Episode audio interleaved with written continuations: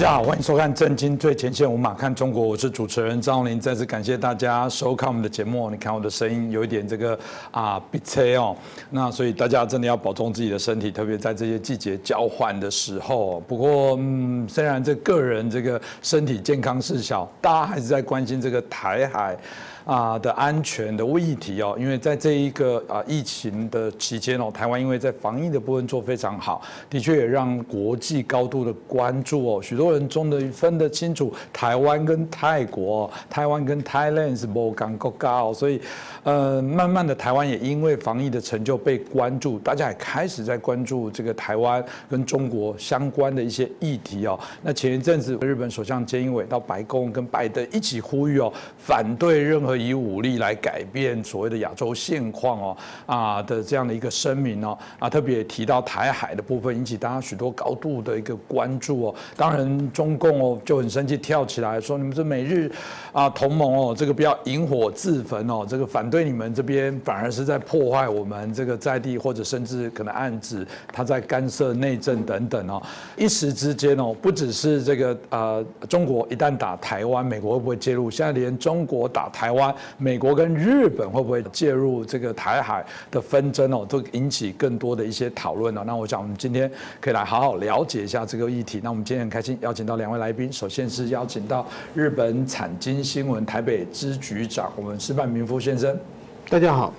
啊，接着是我们军事专家吴明杰老师，大家好。是，我想我一开始我就请教一下我们石板先生哦，因为。老实说，打不打，我觉得大家都会说啊，这都猜测，这无法如何啊。不过我们回过头，用一个更专业的角度来看，我们每次在谈到国际议题，都还是免不了会说，每个国家还是会为自己啊，人不为己，天诛地灭。所以美国、日本等等，最终还是以自己的国家一定作为最大的利益考量。如果真的中共打了台湾，中共拿下台湾，嗯，那到底日本会发生什么事情？我不知道日本有没有对这方面有做过讨论呢？呃，怎么说呢？其实我觉得，就是中国要打台湾，这是已经叫嚷了七十多年的一个话题。其实日本呢，一直评估的情况之下呢，觉得可能性不是很大。但是说最近呢，这个可能性在提升。嗯，在提升的话呢，所以说这次。日本的菅义伟去美国呢，就是他的很大的目的，就是中国虽然批评说日本要介入台湾海峡等等等等，就是说呃什么引火烧身、引火自焚，讲了很多的很就是批评性的语言很多。但是日本和这次他去的最大的目的，他还是一个和平的维护和平的力量，就是说他认为台海的。这种武武力冲突的危险在提高，那日本呢想把这种危险压下去，是他最大的目的。那么也就是说，中国武力犯台呢，我们讲就是说有几有几个条件。第一呢，要看他有没有意愿，就是他想不想打。这个呢，日本判断是确实跟胡锦涛时代、江泽民比起来，习近平他以民族主义以为中心，他是要打台湾的意愿要比过去的领导人要强烈的多。第二呢，要看他能力有没有。嗯，能力有没有呢？按理说他能力是不够的。但是习近平他呢，他周围有一群的仰人鼻息的小人，顺着他说话的人，就容易发生他明明能力不够，但是他以为能力够了，这种战略误判。是。然后第三个呢，就是时机，就是说。当然，中国要如果武力犯台的话，他要看，比如说，第一，他有没有师出有名，以什么名义来打；第二呢，当时国际社会的环境怎么样？要他就是说，既既然有意愿又有能力的话，他就寻找时机。嗯，那么也就是说，日本在判断的话，现在不管哪一方面都比以前要强烈的多，所以我现在必须要去阻止他。阻止他呢，就是说，呃，先要把他这个能力，我们比如说美国。呃，日本、澳大利亚、印度加上台湾本身的防备力量，我们加在一起，那你能力就不够了吧？就是给他表现出来一个我们的这个。呃，对比先，第二个呢，就是把让他打消这个念头，就是说，呃，也不能有，就是说，国际社会现在绝不是你武力犯台的时机，国际社会一定就是有这个意义，所以日本完全是作为这个维持呃和平的力量。那么其实换句话说呢，如果说其实日本战后这七十多年以来，对于台海有问题的话，只是说说在概念上有，实际上日本完全没做任何准备。就是说，如果说呃，日本有位学呃学前外交官呃这两天在产经新闻发表文章，他他写嘛，他写就是说，武力犯台保卫台湾对美国来说是一个价值观的问题。他要保护自由民主的价值观，对日本来说是一个生死攸关的问题。因为如果以台湾海峡一旦被控制住了，那么日本的首先的生命线，日本的石油天然气，嗯，是不是能不能过来？就是说现在是台湾海峡的这个东侧过来的比较多，那么至少它要绕远嘛，嗯。它绕绕远的话，这个成本就涨很很高嘛。那么还有一个就是粮食，日本的粮食其实自给率也就百分之四十左右，那百分之六十的粮食要靠外面去运来。那么如果说台湾海峡被中国控制住了，就是说，哪怕不控制台湾海峡，发生三个月的战事，这三个月之间日本经济就崩溃了。是。所以说这个时候，所以对日本的最大的国家利益呢，还是说要把这个怎么说呢？呃，战争。防患于未然，事先阻止，这是日本最大的一点。还有一个呢，就是说，呃，所以说这次呢，呃，菅义伟去美国把这事情呃提出来，就是给中国一个强烈的信息。另外一个呢，他光口头上讲这个介入台湾，到底怎么介入？这个其实呢。呃，说的话也不是说的很明白。那今后呢，这句话呢，要把它更细分，而且呢，要把具体的这个很多的法法律方面的准备，今后呢还有很多很多的工作要做。就是说，还有一个呢，就是就是后来呢，监狱监义伟首先回到这个日本以后，又说了一句，就是说。呃，他日本不会军事介入。他这句话的什么意思呢？就是说，当然日本有和平宪法，它是不能介介入的嘛。但是说，其实，但是说，他他的意思就是说，呃，既让给中国一个信息，同时呢，他也不愿意让台湾的内部的一些台独势力这些势力，他们觉得，哎，是美国、日本都挺我挺我们，那么我们现在应该是可以台独了。那么以台湾方面，嗯，他们就是说挑起事端的方式。来改变现状的方式呢，也对日本来说呢，也是增大了日本的风险性嘛。是，所以说，作为日本来说，还是维持现状是它的最大的。我比较好奇，你刚刚提到投书，说我们刚刚提到说，哎，台湾哦，不是价值问题，这还真的跟我们生死见计有关。对，这样的说辞当然对民众一定很有直接的感受。我不知道这样的说辞一直都在日本在，还是最近才开始。最最近是比较明显的，最最近是明显。过去在台湾还就过去，其实大家认为台湾的发生武力冲突并不是非常十分现实的事情。最近呢，呃，就是日本这个政府。判断，或者美国政府也是判断说，现在呢，这个比以前比起来是提高了。嗯，这我觉得也是一个重要的一个讯息，给大家知道。的确了，如果说有更多的日本的朋友知道说，台湾不只是过往呃，只是单纯我们觉得在怎么救灾、赈灾协助的这样的一个对日本的友善，相较中国的民众来说，那但另外一方面，他们发现说台湾跟他们是唇齿相依的时候，我觉得这也会引起内部的一些不同的一些思辨啊。当然，呃，我们看到中共哦，常常是两面手法，一方面常常有时候又在威吓你，有时候又递出橄榄枝，又说希望和平来。统一，我们也搞不清楚这个人是人格分裂，还是这叫做啊两手的策略哦。那我们就这个相关的一个所谓的台海相关这个啊有可能产生这个拉拔的部分，大家当然有许多的一些不同的一些讨论哦。那我们看到了，就大家会谈到了预测，就是说啊，如果真的打，会在什么时候打？几个层次啊？有人说就不会打，有人说如果会打什么时候？有人说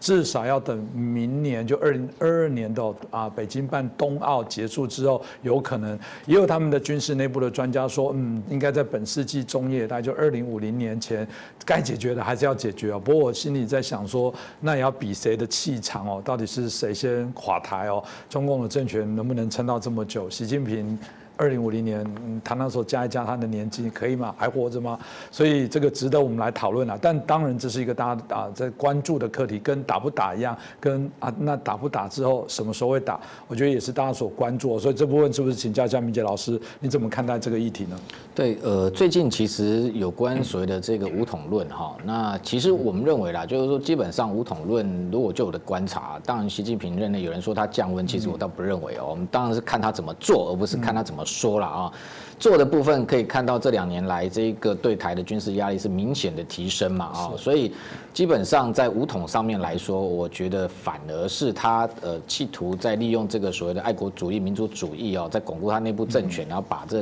内部压力。转移哦到台海啊。那当然，我们看整个时间上面来讲啊，有人在讲说，呃，是不是中共已经对台湾啊定出所谓的这个武统的时间表哈？那我们看到有这个中国的呃所谓的军事专家讲的，其实这个时间表让人啼笑皆非了哈。他说最快明天啊，最晚最最晚本世纪中叶。这样也算时间表嘛？啊，是长达五十年哈，这样的时间也叫时间表哈。这样的一个，其实你观察，从一九四九年之后，其实中共从来没有放弃要武力犯台嘛。那时候毛泽东其实直接这个派兵跨越，就这个古宁头战役打不下金门之后，其实非常多的一个攻台的作战计划都在拟定，然后一到一九五八年这一个金门炮战都持续有这样的一个要统一台湾的这个企图跟野心哦。那到现在已经二零二一年了哦。那当然虽然讲说这个最慢本世纪。中甚至还引述说，这个中共已经向全体中国人跟全世界承诺说，本世纪末哈要实现中华民族的这个伟大复兴。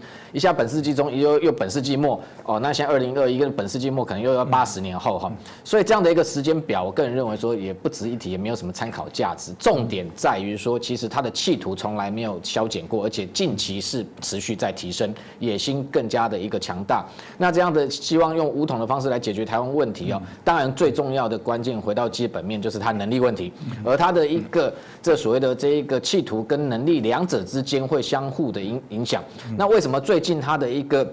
企图又更加的强烈，当然很重要。他认为自己评估哦，这一个已经东升西降。第一个就是说，他的一个解放军的军力，他自己认为说已经不断的一个上升，而且甚至已经可以把美军介入在这一个第一岛链之外，让排除美军介入台海的一个重要关键因素。所以如此也增强了进一步增强了他自己的自信心跟企图心。所以这两个会交互影响啊。所以回过头来就是说，那如果今天这样的状况继续发展，其实最怕的是。什么？我觉得台湾倒不怕打，怕的是北京的误判。今天这个一场台海战争对两岸来讲都是莫大的伤害哈，没有人希望发生。所以两岸的问题当然是以和平手段来解决是最好的方式。但是今天如果说他一旦要对台动武，我认为在目前来讲，很多人在讲时间表，有没有可能明年二零二二冬奥之后，然后或者是二零二六、二零二七这个美军的印太司令等等，这些都在谈解放军可能对台的企图。动武的一个时机，但是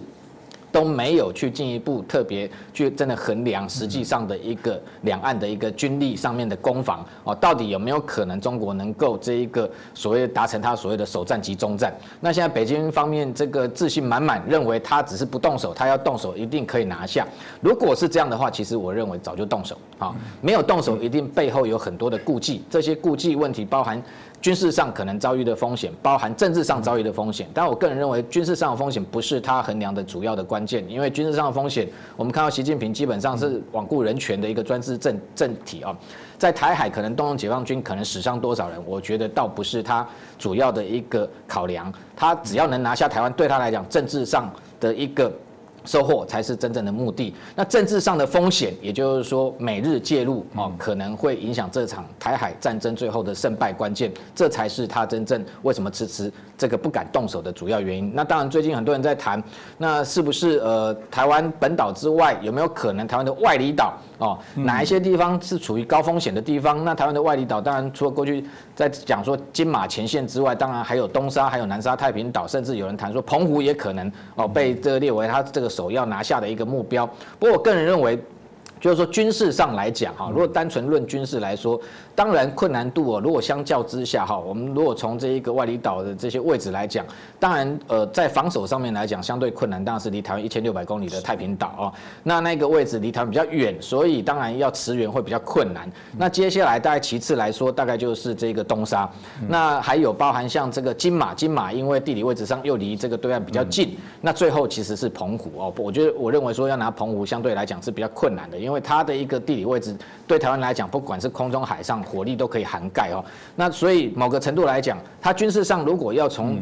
这个最好拿的这一个角度来思考的话，或许太平岛应该是列为首要目标。但是我个人认为，太平岛已已经不是它这个以战逼降的首要目标。可能因为太平岛第一个，你看到最近它这一个中共在南沙岛礁哈，它的美济礁这一个储币礁这些岛礁，其实都已经造的比太平岛要大很多。过去太平岛是中国想拿的一个。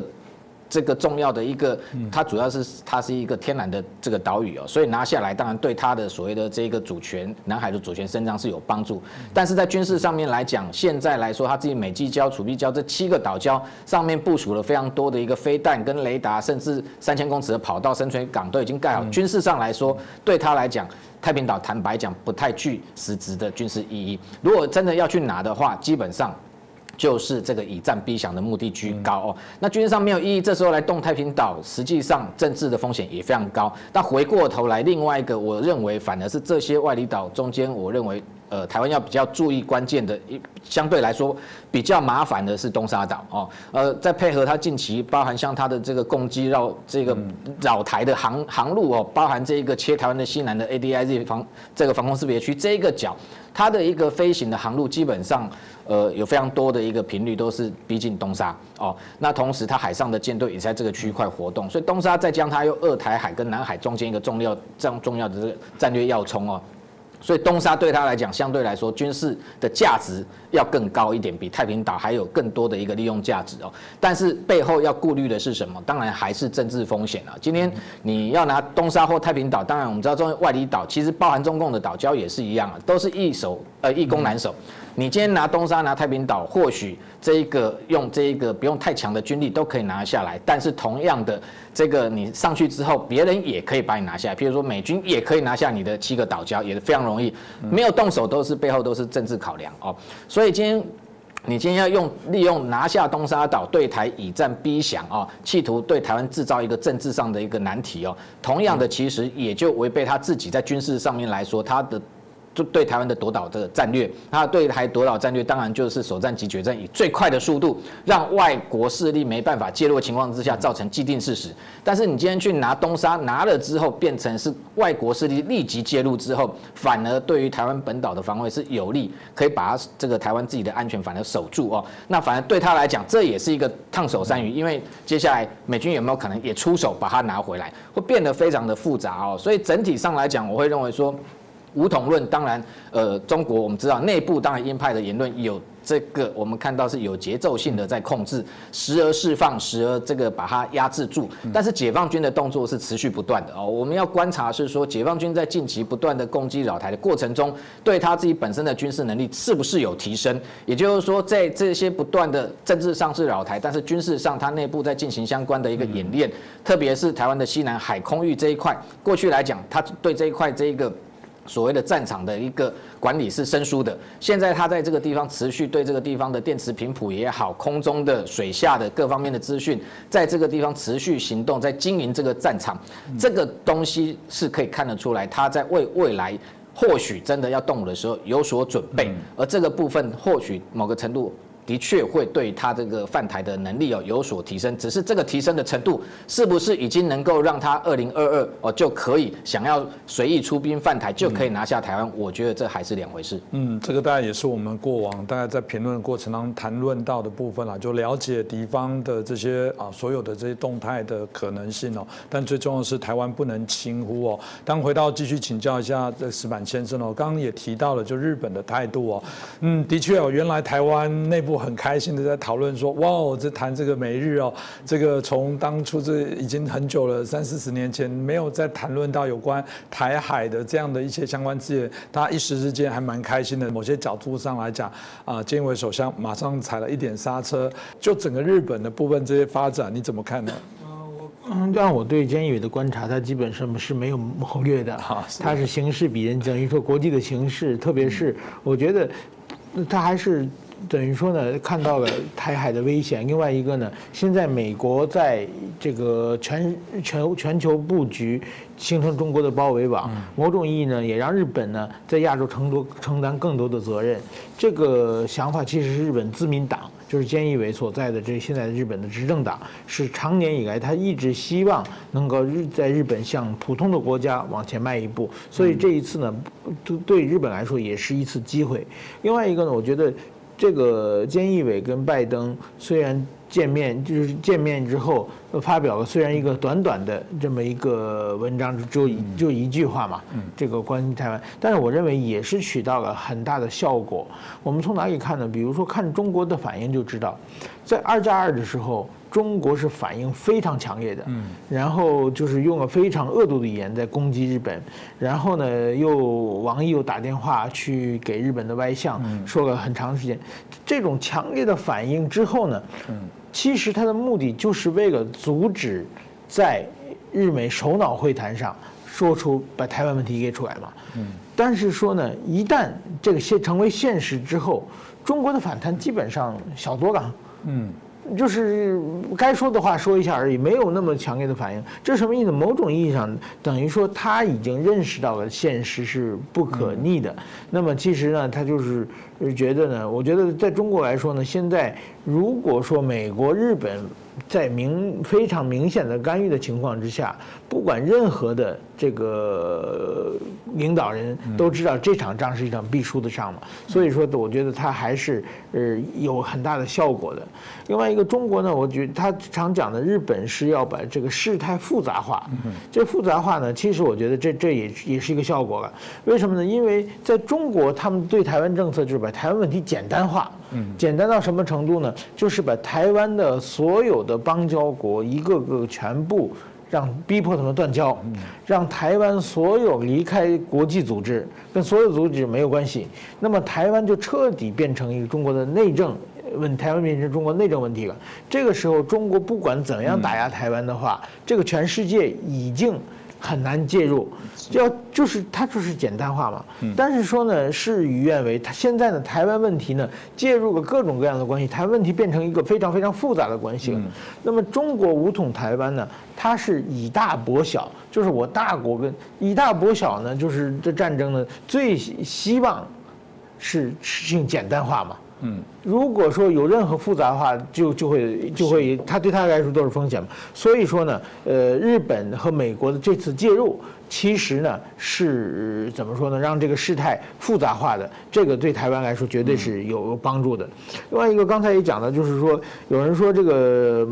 美日出兵对台湾人不知是祸是福啊。有有一些台湾的舆论也这么讲。我觉得这个绝对是呃是福啊，就是说这个等于说是可以把战争阻止阻止在这个发生之前。另外一个，对日本来说，其实呢，我们看到这个中国是个独裁政权。独裁政权一旦发动对外战争，他是收不住脚的，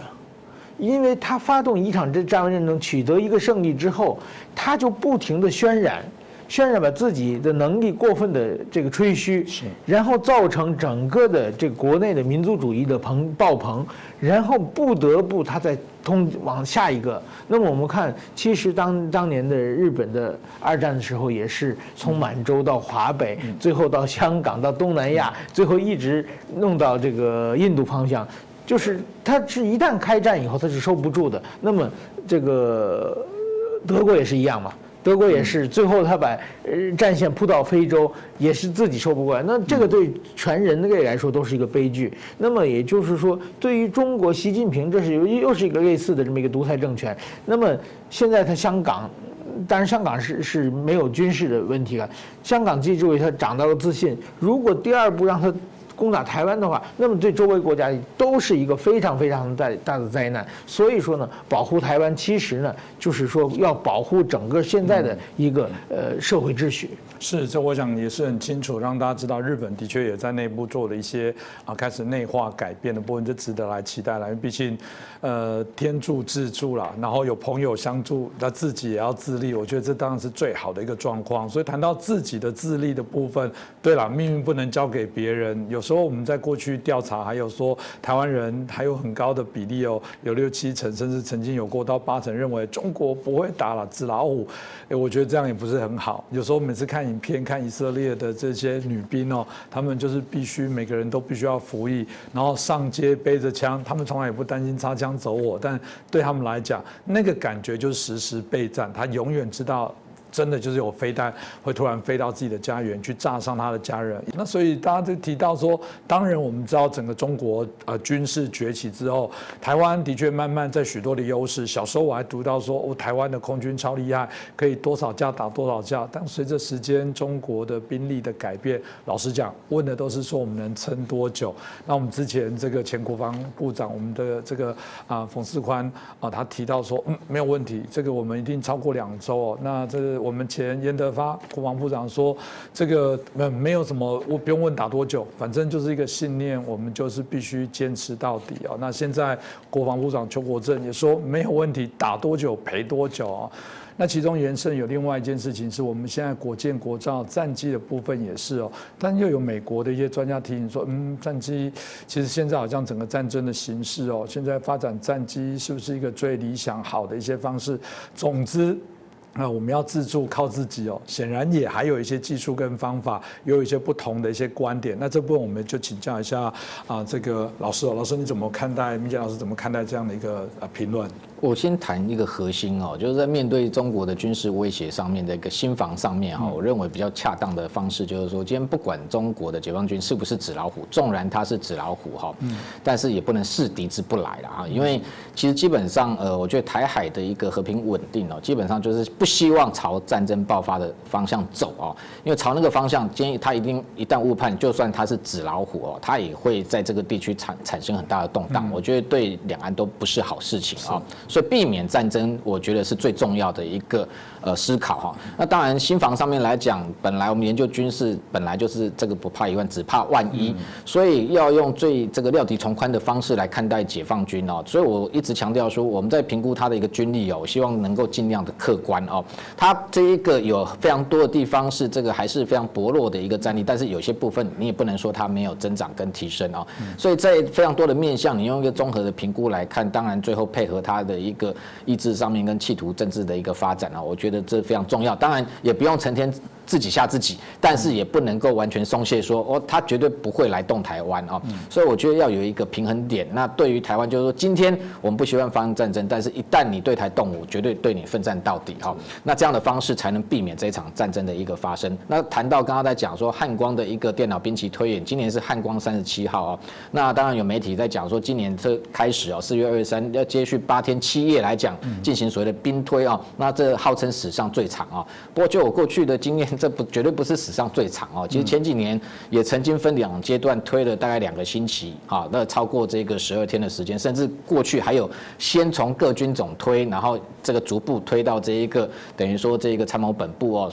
甚至有长达一个月哦前置作业时间，所以八天七夜基本上来讲要凸显的就是说跟过去五天四夜不一样，但是我觉得一个正确的观念哦，过去我已经看了这一个非常长久的每年的汉光的电脑兵推哦，当然过去来讲例行性上面都是用五天四。去排，但是到最后的结果非常容易被媒体解读说，好像最多只能撑五天啊。那这五天如果你打赢的，就是能撑五天；如果这个打输了，就是连五天都撑不到。那这样的一个，我觉得最主要是在对台湾的一个这个士气上面，我觉得会有影响哈。所以这几天几夜其实不是重点，重点是回归这个兵推的一个本质到底在做什么哈。基本上来说，这个电脑的这个兵棋推演，我们就是过去跟美国采购一套这个叫 JTOS 的这一套这个电脑兵棋推演里面。可以把非常多的一个包含兵力、小兵力，甚至到旅级、连级的这个参数都输入进去，那可以。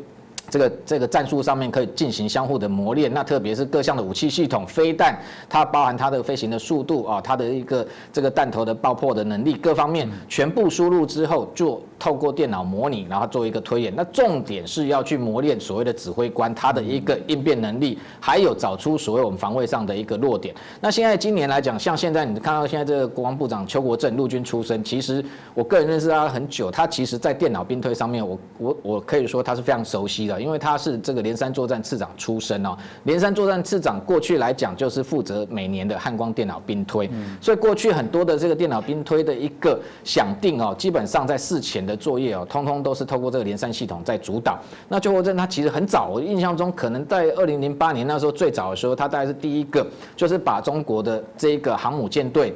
可能从东边来袭纳入兵推的想定之中啊。所以对于两岸的一个情势啊，敌我。双方的一个角力来讲，我相信军事上来说，呃，目前来讲，这个邱国正是非常熟悉哦。那只是说今年来说，跟过去会有什么不同哦？其实以现在的敌情来看，你从去年到今年增加了非常多哦，过去没有过的，包含像这个攻击不断的持续的侵扰，而且你看到它这一个出动的架次到四月十二号最高单日有二十五架次，哦，那另外它的这个这个出动的机种，从过去来讲，你看到去年它都还是用它的苏凯三十 MKK，到今年它完全由歼十六取代，而且甚至这个最多一天出动到这个十八架的这个歼十六哦，那另外配合歼十 C 这样的战机，不同的编组，所以在这一个侵扰台湾的空域上面来讲，至少空中的部分，过去传统上来讲都是自空自海反登陆，有一定的程序，所以它为什么都推五天？因为前面第一天一定是先推自空，第二天一定是推自海，很固定制式的一个这